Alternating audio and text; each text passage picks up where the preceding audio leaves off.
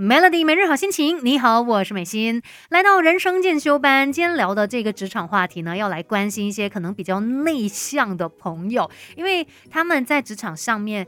或许对其他人会比较相对冷漠一点点，他就觉得我做好这件事情就好了，不太懂得去跟别人打交道。那呃，身为这个职场的独行侠，你说他到底是一件好事还是坏事？他没有绝对、绝对、绝对的答案。但是呃，毕竟怎么样，你如果相对冷漠一点的话，通常诶，他也不见得是一件好事啦。那到底如果你真的个性是这样子哦，你算就是喜欢独来独往的话。在职场上面怎么办呢？可能我们可以透过不同的面向来思考一下哦，看一下你接下来可以怎么样做。首先第一个呢，你要看一下你的工作形态是怎么样的，你的工作是面对人多还是事多？如果你的工作就是常常要去面对人的。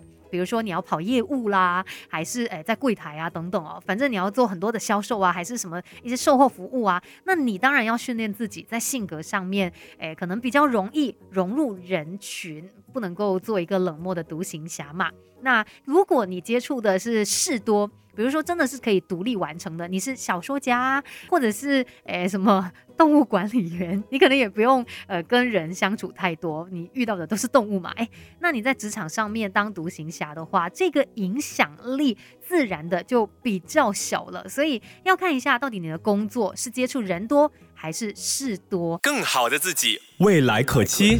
Melody 人生进修班，Melody 每日好心情。你好，我是美心。那今天我们在人生进修班就聊到，哎，如果你是一个习惯独来独往的独行侠。究竟在职场上面怎么办呢？我真的要改变自己吗？还是说我还可以保有我一贯的作风呢？那我们要来看一下你的工作状况是怎么样的。如果你的工作是可以独立完成的，那或许影响真的不大。像刚才也说到吗，诶，事多的，比如说像小说家啊，就是他们也是可能就是独立完成这一件事情，最多就有什么编辑呀，来来帮你处理一些后续的工作。可是很多时候你都是可以。独立产出的，不需要有很多的整个呃团队这样子的工作伙伴，那自然你如果冷漠一点，独行侠这样的性格，可能问题不大。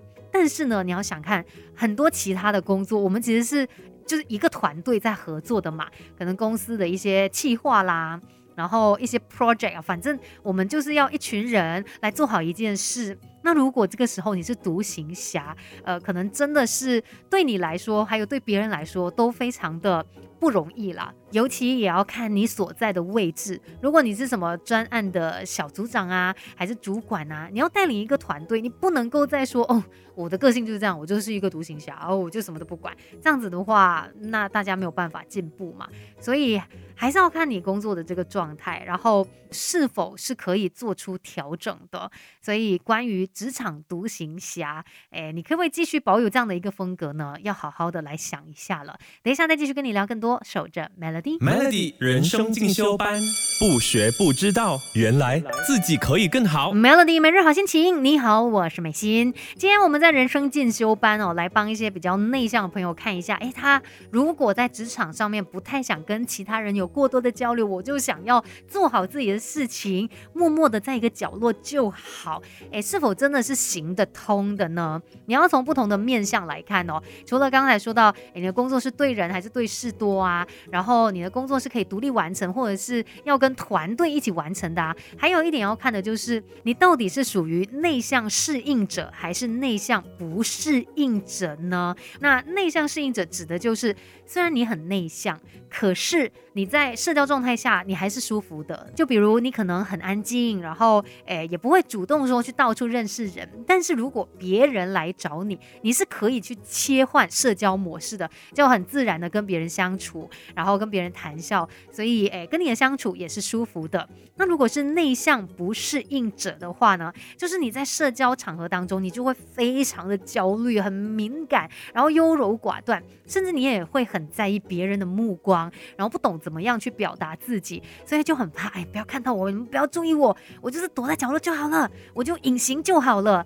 所以来看一下你到底是怎么样的一个状况，因为通常如果在职场上面你想要做独行侠的话，应该也是因为你属于是内向的人嘛。但是你可能可以透过一些方法去上一些课啦，或者是透过一些练习啊，让自己至少是一个内向适应者。就是虽然你不用主动的去社交，可是如果别人来找你的话，哎，你还是可以很舒服的跟别人来进行相处。那当然也不会因为你的过于冷漠而得罪到别人。其实，在职场上面，我觉得这样子已经很够用了。你不用表现的很热情、很外向哦，哎，我们来每个人来做朋友吧之类的，不用。你可以呃，就是继续你这样子的一个路线。